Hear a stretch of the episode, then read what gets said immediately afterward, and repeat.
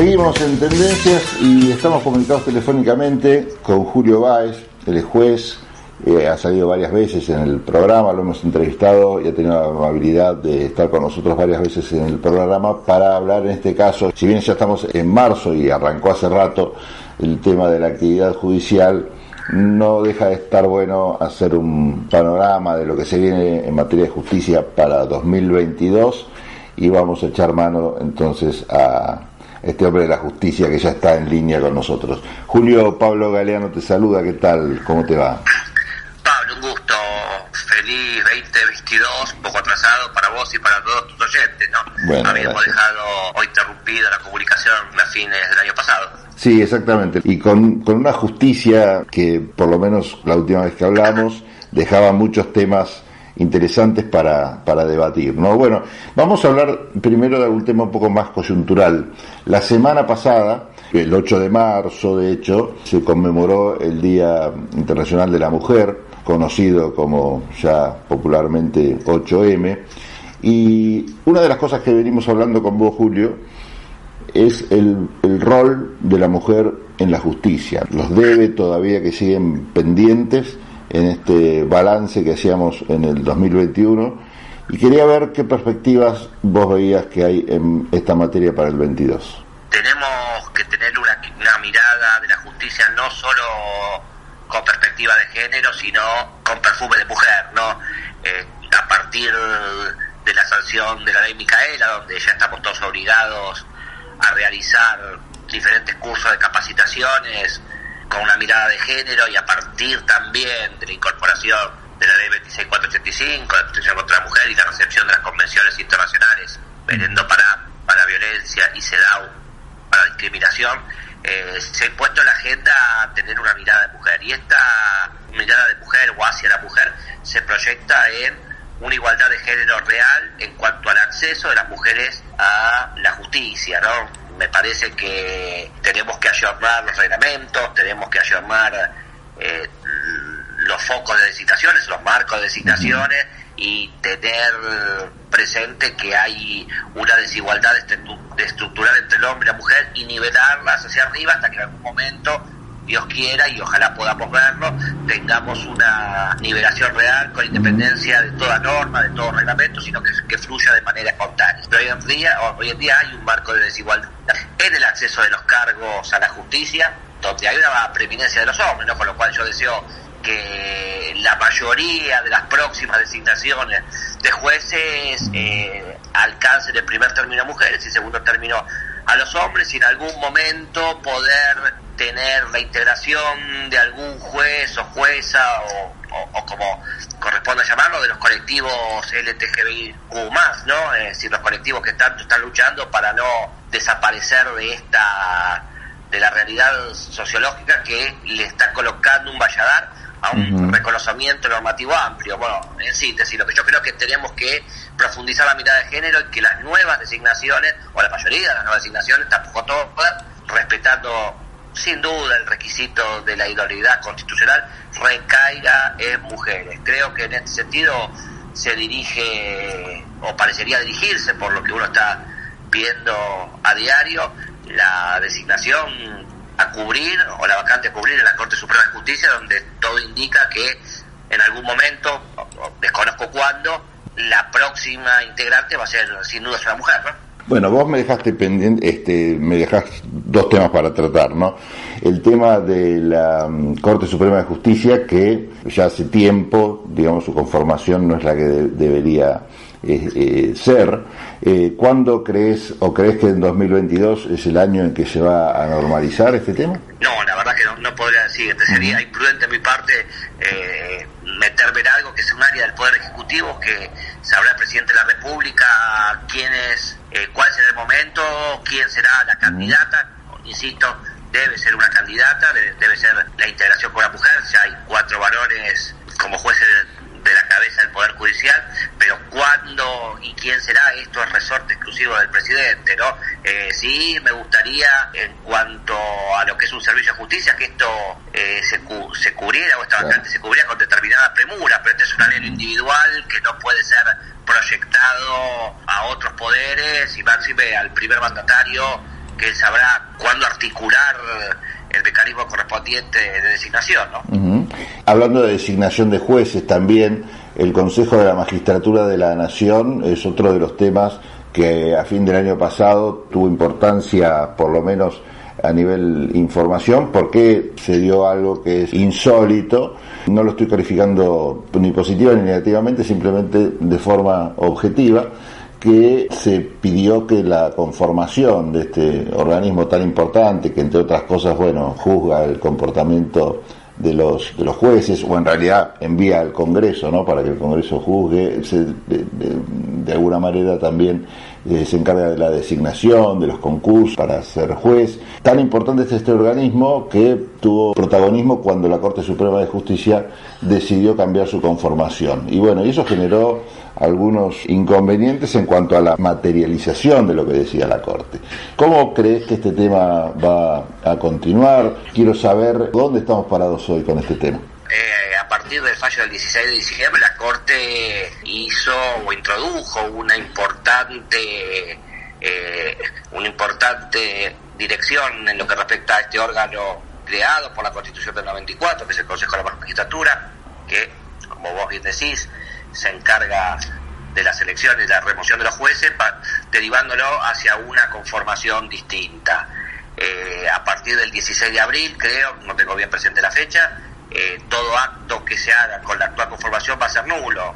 Estoy observando que los diferentes estamentos están llevando adelante diversas actividades tendientes a dar cumplimiento al fallo de la Corte, lo cual cierto es no, no es fácil de instrumentación, pero hago votos para que se pueda llegar a este 16 de abril en los términos que, que ha podido consagrar el máximo tribunal y que el Consejo de la Magistratura pueda funcionar normalmente, ¿no? Conozco a algunos de los consejeros, no todos, y puedo dar fe que algunos se ponen la camiseta al hombro y trabajan denodadamente para llevar adelante la función para los cuales no ha sido designado. ¿no? Muchas veces hay adversidades, muchas veces hay eh, no ponerse de acuerdo, lo cual demora el proceso de designación, no lo digo voluntariamente, sino por la propia dinámica de la conformación de este órgano constitucional, se producen demoras que anhelamos o apostamos a que sean en el menor tiempo posible porque este es un dato objetivo, hay una merma importante de vacantes en el Poder Judicial, jueces que subrogan, jueces que integran en diversos tribunales y esto conspira con el Servicio de Justicia y con esto no quiero poner las tintas o cargar el peso sobre algún poder en particular, sobre algún órgano en particular, sino viendo la construcción global de la cuestión, ¿no? Eh, este es un dato objetivo. Eh, falta muchos jueces, hay muchas vacantes por cubrir. Sería apropiado que cada uno en el marco de su ministerio haga el mayor esfuerzo como para lograr los mayores consensos posibles dentro de las reglamentaciones y cubrir las vacantes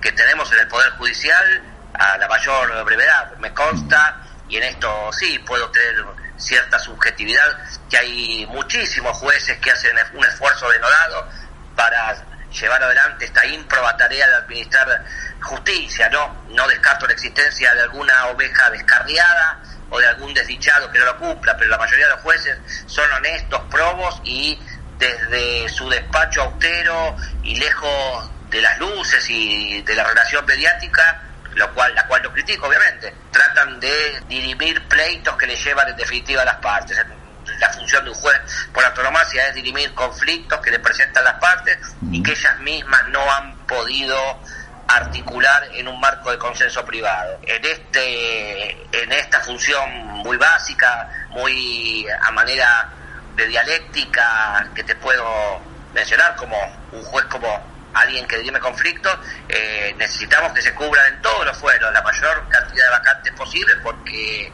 eh, la, la ausencia del capital humano repercute necesariamente en la prestación de servicio, insisto, sin poner eh, el acento o la tinta en algún órgano o poder particular. Creo que es un compromiso de todos en lo que nos corresponde o en lo que nos alcance, hacer el mayor esfuerzo posible para que eh, la justicia esté dotada de la mayor cantidad de cargos posible, ¿no? Es imposible tampoco que estén todos los cargos cubiertos al 100%, porque siempre hay vacantes, hay hay jubilaciones, hay licencias, pero tratar dentro de la coyuntura llegar a la mejor capacidad de rendimiento posible. Claro, porque también lo, lo comento para que la gente lo entienda. Acá, dentro del Consejo de la Magistratura de la Nación, funcionan distintas comisiones que tienen la tarea de hacer estas evaluaciones en función, entre otras cosas, de designar nuevos jueces.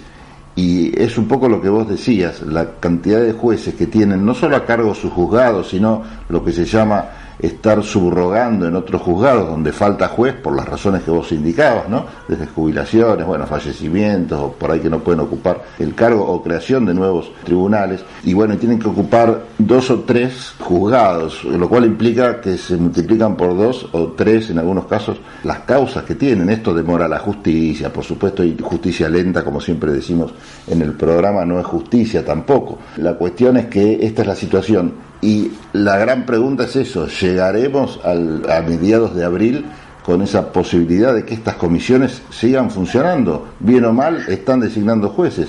Y la verdad que no es una tarea simple, porque no depende solo de la voluntad de los distintos poderes que tienen que llegar a, esto que define la Corte, sino también se mete mucho la política acá también, ¿verdad?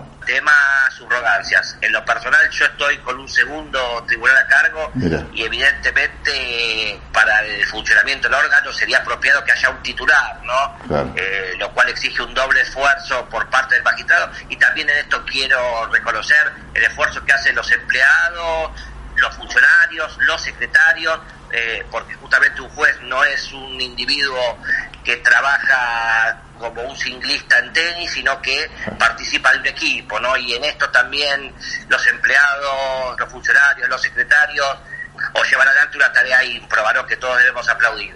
Lo, lo ideal sería justamente llegar a la cobertura, insisto, no total, porque sería imposible, sería fácticamente imposible, sería hasta utópico, pero sí cuanto a la cobertura de la mayor cantidad de cargos y vacantes posibles. Mm. Esto, por un lado. En relación al, al fallo de la Corte, yo hago votos para que los diversos estamentos que tienen que, que reacomodar, reacomodarse en función del fallo de la Corte puedan llegar al 16 de abril, que es la fecha, e impedir la parálisis de un órgano de la Constitución. ¿no? Nadie se beneficia con la parálisis de un órgano constitucional, nadie se beneficia con la parálisis de un órgano que tiene la función para nada menor de designar y controlar a los jueces. Es decir, creo que esta es una tarea que también nos debe convocar a todos y lograr los consensos más rápido posible para que se pueda aunar esfuerzos y que el Consejo de la Magistratura no,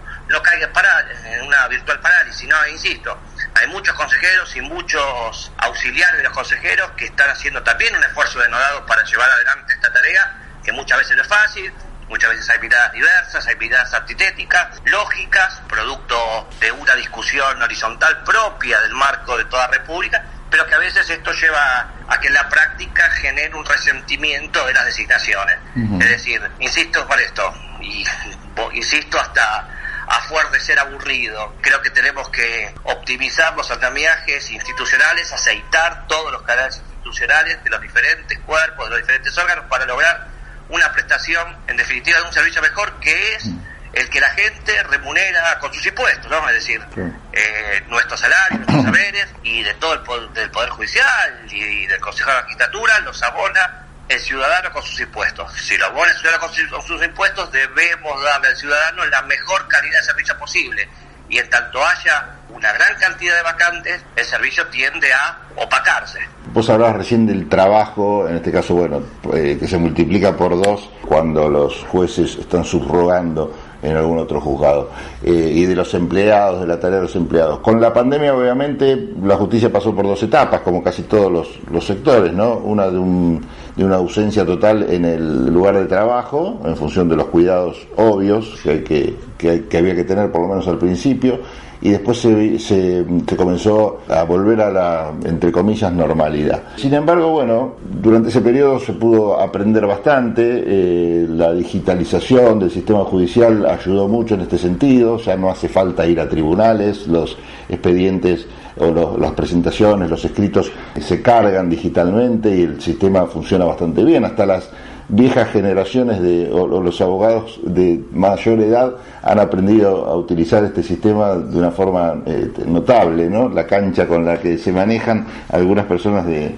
eh, profesionales de mucha edad llega a sorprender, o sea que se ve que es muy amistoso el sistema en este sentido y está funcionando bastante bien. ¿Vos crees que en algún momento, por ejemplo, la presencia de los empleados en tribunales va a volver a ser como antes o esto ya llegó para quedarse? Mira, este es un tema de debate, ¿no? Es decir, algunos están por trabajar absolutamente todo a remoto, otros están en favor de que haya una presencialidad absoluta, cabal y total, y otros participamos de una posición intermedia, ¿no? Y en esta es la que yo me, me afilio, la que yo reconozco. No sé si está bien o está mal, es la que yo mm. por lo menos comulgo, que es hacer una presencialidad administrada, tener una parte del personal remota y tener una parte del personal prestando funciones. Digo, eh, que haya presencialidad no significa que estemos todos apelotonados en un órgano, ¿no? Porque eso también conspira contra la calidad del, del trabajo, la higiene del lugar laboral, eh, los espacios son son chicos en la Administración de Justicia, con lo cual eh, creo que un mix es, o un punto de equilibrio es lo más apropiado. Eh, un 50% de presencialidad y un 50% de trabajo remoto. No sé qué va a decidir en definitiva la Corte Suprema, ¿no?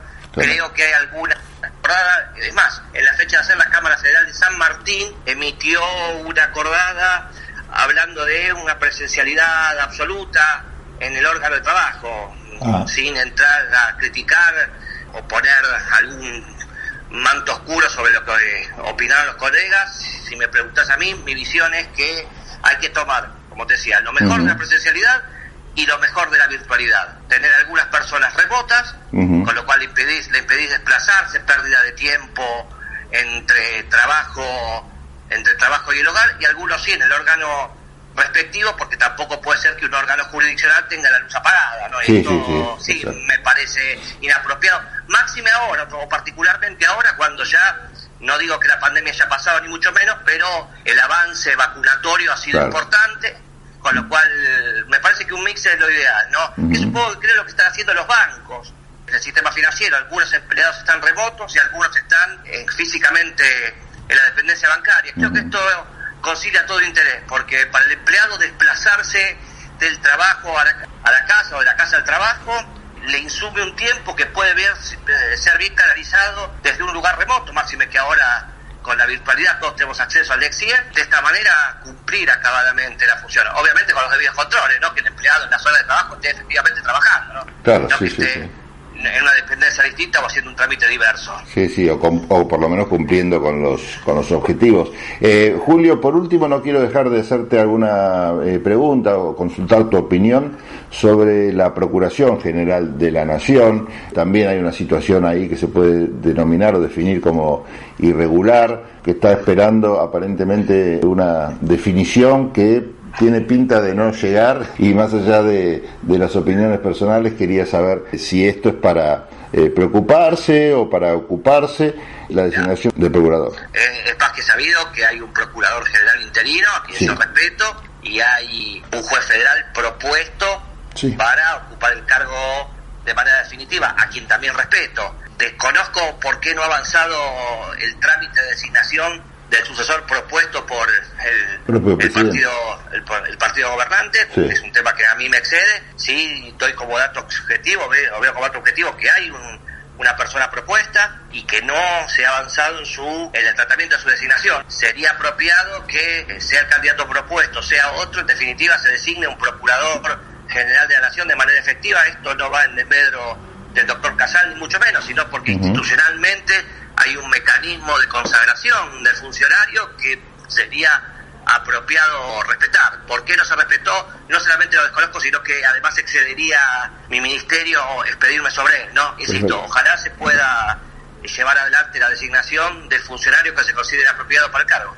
Quiero apelar a tu condición académica para que le expliques a la gente cuál es la importancia del Procurador General de la Nación, porque muchas veces se lo denomina jefe de los fiscales, pero en realidad los fiscales no tienen jefe, según me ha dicho algún profe de la facultad. Contanos un poco cómo es la cosa. Es correcto lo que decís vos, Pablo, y mucha y muy buena información tener. Se lo llama jefe de los fiscales, pero no es jefe de los fiscales. Sí tiene la conducción de un órgano, sí puede dar directivas de carácter general en el marco de de actuación de los diversos cuadros del Ministerio Público, pero no es jefe de los fiscales desde el momento que no se puede meter particularmente con una causa que lleva adelante fiscal ni emitir instrucciones particulares a un fiscal en una causa puntual, ¿no? Así que no es tan jefe de, de los fiscales. Obviamente, si vamos a un modelo acusatorio como el que pretende consagrar el Código Procesal Penal Federal, que viene a lomo de burro bajando desde Jujuy de Salta y ojalá algún momento llegue, necesitamos una procuración mucho más definida, mucho más aceitada, y sin duda con un procurador general ya definitivo y designado por el acuerdo senatorial para llevar adelante nada menos que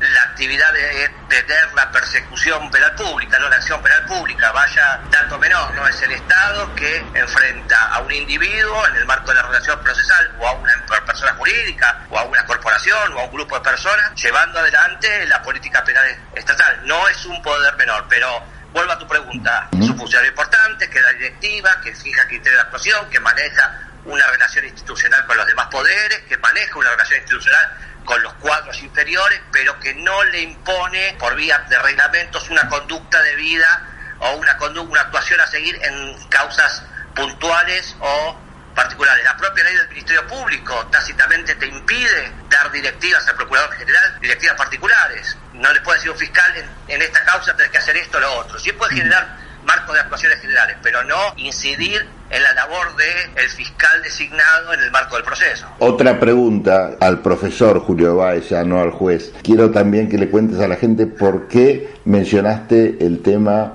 del sistema acusatorio. ¿Cuál es el sistema que nos rige actualmente? Y esto me parece que es una tendencia interesante para explicar cuáles serían los cambios que se vienen, cambios que en algún caso se creen muy necesarios para agilizar la justicia y para hacer lo que decíamos al principio, ¿no?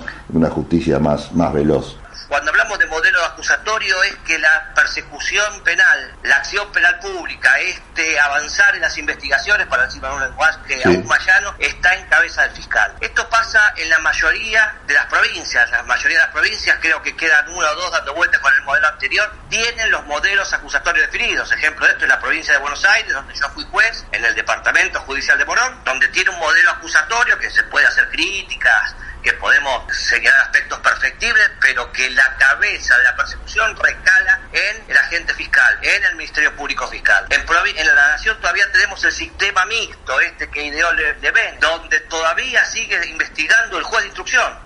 Algunas actividades o algunas causas las investigan los fiscales y algunas los investigan los jueces. Esto es psicótico. Claro. Esto para que no entiende derecho, le dice, bueno, pero ¿quién me investiga? ¿El juez o el fiscal? Y está bien que el que no entiende derecho se pregunte esto. Acá tenemos un modelo mixto, un modelo que, insisto, tiene una cierta paranoia porque el fiscal puede realizar algunos actos, pero otros los hace el juez y una de las características es que el juez de instrucción, este fósil jurídico que yo siempre llamo, esta pieza arqueológica, que es el juez de instrucción, puede reasumir la investigación quitándole al fiscal que lleva, que venía investigando la dirección del proceso. Es más, Hoy, en el actual modelo, en el orden federal, no digo las provincias, en el orden federal y en el orden de la justicia nacional, el director natural de la investigación sigue siendo el juez de instrucción, porque puede delegársela al representante del Ministerio Público o puede reasumirla en cualquier momento. Sigue siendo el director natural de la investigación, aun cuando se ha flexibilizado y se tiende mucho más al sistema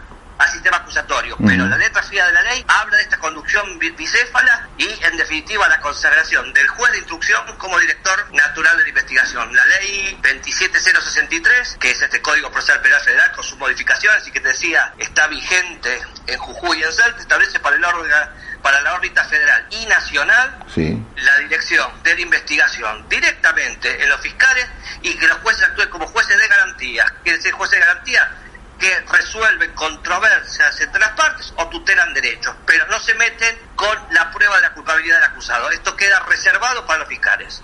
En la práctica, ¿cuál, cuál es el problema eh, de que se encargue el juez de esto? Que tendría la doble tarea de investigar y juzgar, pero... Sí, exacto. Primero, que quien, investiga no debe juzgar. Esto lo tiene dicho Superti hace bastante tiempo. pero no creo que sea propio de un juez, por lo menos en la realidad del siglo XXI, si fue necesario en el código, en la época del código francés, en 1804, de instituir un juez de instrucción porque había que, de alguna manera, limitar la actividad policial en la investigación. Sí.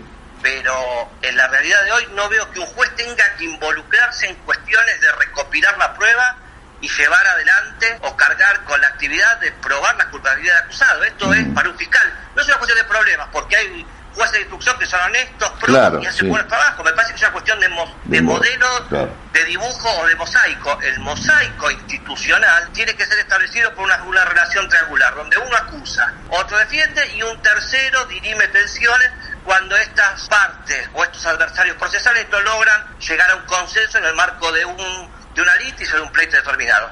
Este es el modelo, no sé si óptimo, pero un modelo mucho más superador del que tenemos ahora. Modelos óptimos en la actividad humana eh, es difícil encontrarla, ¿no? Es decir, la perfección solamente la pide Dios, de ahí para abajo todos cometemos aciertos y errores, buenas y malas, y así tratamos de llevar adelante un sistema que con ciertas, con ciertos idas y venidas tiende a dar una respuesta ciudadana.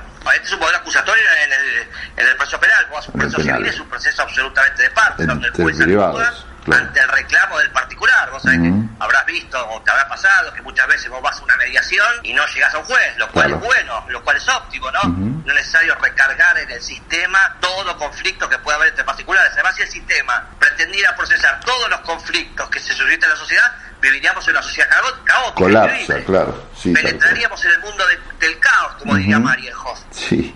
Esto también es interesante, la resolución alternativa de los conflictos, lo que estás definiendo vos, eh, de alguna manera ha hecho, esto ya tiene en el país debe tener algo así como 20 años, ¿no? Las primeras, la, ley de mediación debe tener esta edad y eso agilizó bastante el funcionamiento de la justicia. Ya está internalizado bien en la justicia este tema. También se, eh, hasta en materia penal eh, se empezó a, utilizar, bueno, al principio con algunas discusiones, pero algunos casos que no eran de gran relevancia, si se quiere, eh, también se, se, pudieron solucionar por estas vías alternativas. Esto ya llegó para quedarse, Julio, ¿no? Sí, eh, eh, llegó para quedarse y en algunos órganos, eh, perdón, en algunas jurisdicciones todavía no se ha terminado de plasmar. Vaya ah. la paradoja, en la justicia nacional todavía no tenemos, lo que sí tiene la, la provincia de Buenos Aires que la famosa ORAC, la, Oficina de Resolución Alternativa de Conflictos, es decir, ante una denuncia penal por un delito un delito menor donde no hay un interés público de entidad para perseguir, el propio fiscal lo deriva al mediador, ¿no? Una estafa entre dos particulares, dice, bueno, antes de llevar adelante toda la persecución pública, pónganse de acuerdo, y si no se ponen de acuerdo, seguimos viendo los contornos del delito. Esto pasa en la provincia de Buenos Aires, en la mayoría de las provincias argentinas. Lamentablemente está previsto en el Código Procesal Penal Federal, en la ley 27063, suspendida su vigencia, modificada y después puesta en vigor solamente por partes en toda la nación y a, pleno o, en toda su extensión en Jujuy y Salta, prevé mecanismos resolutorio de conflictos sin llegar a la clásica persecución penal en manos del fiscal.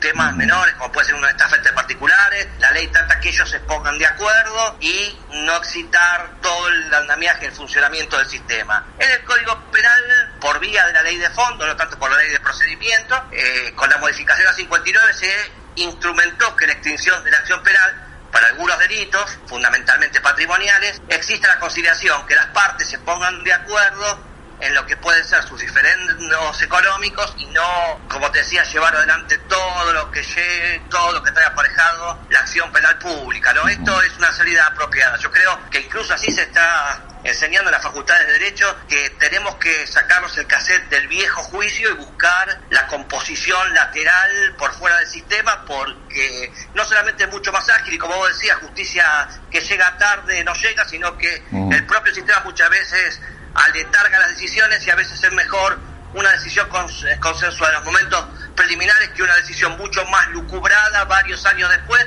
que en definitiva puede generar eh, marcos utópicos de satisfacción del conflicto. El tema del juicio por jurado también es un tema que se trató mucho en 2021. Me parece que no es un tema que está tan instalado como otros que estamos eh, hablando, pero ¿lo reconoces como una tendencia que está por lo menos siendo analizada? Creo que en el orden federal le debemos a la ciudadanía y a los propios imputados, ¿no? También la posibilidad de ser juzgados por sus pares ciudadanos. Mm. En la provincia de Buenos Aires y en 13, 14 provincias, no tengo justamente eh, el número acá, ya se está instrumentando y sanamente el juicio por jurados, que es la posibilidad que tiene la ciudadanía en determinados conflictos, entidad no en todos porque si no colapsaría el sistema, de participar ampliamente y, y introducirse como órgano de control externo de la propia actividad del Poder Judicial, y bienvenido que sea. Qué mejor que un ciudadano sea juzgado por los pares de su comunidad en determinados delitos con la intervención de un juez, de un fiscal, de los defensores, pero dando una participación real a la ciudadana. La ciudadanía está plenamente, la ciudadanía está plenamente capacitada para intervenir en el, en el marco de juzgamiento de delitos, de intervención en los pleitos.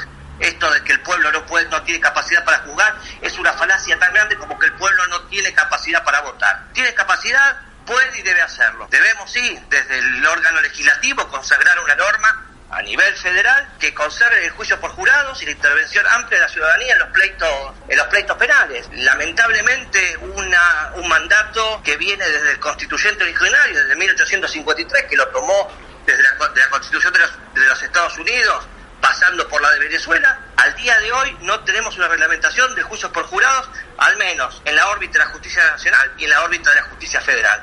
Debemos vencer la inopia legislativa y la mora en la consagración de un instituto que puede gustarle a uno y puede disgustarle a otro. A mí particularmente me gusta, esto es una cuestión de postura, pero que te guste o no, está consagrado en la Constitución y hay que instrumentarlo. Julio, te agradezco muchísimo todo el tiempo que nos has dedicado, la, la, paciencia también para bajar a tierra algunos conceptos que me parecía interesante que la gente los termine de entender. Así que bueno, doblemente agradecido. O sea, te agradezco y, como los jueces subrogantes, sub, no sé si aplica el término, pero lo multiplico por dos. ¿eh? En este caso para bien. Gracias, eh, espero que se haya entendido el lenguaje llano porque insisto, muchas veces desde, desde, la, desde la Facultad de Derecho y desde los propios órganos de justicia tenemos un lenguaje encriptado que conspira contra el normal entendimiento de la gente, no porque sea incapaz, sino porque justamente es un eh, es un conjunto muy técnico, pero que en definitiva tenemos que hacer los esfuerzos para bajarlo al, al mayor al mayor llano posible en aras de que entiendan, ¿no? Y bienvenido si pude lograr saltar o superar esta valla barroca del lenguaje como para que el común denominador de la población haya entendido, aunque sea mínimamente, alguna cuestión de judicial que a veces es hasta complicada para nosotros. Sí, sí, tal cual. Pero bueno, es parte también del folclore de los de la justicia argentina. ¿no? Bueno, te mando un abrazo grande, Julio. Gracias. gracias, gracias de nuevo. Bueno, estuvimos comunicados telefónicamente con Julio Báez, el juez que dos por tres nos da una mano para entender qué es lo que pasa en la justicia y en este caso analizamos lo que se viene en 2022, por eso el panorama tan amplio que se nos presenta me parece sumamente interesante.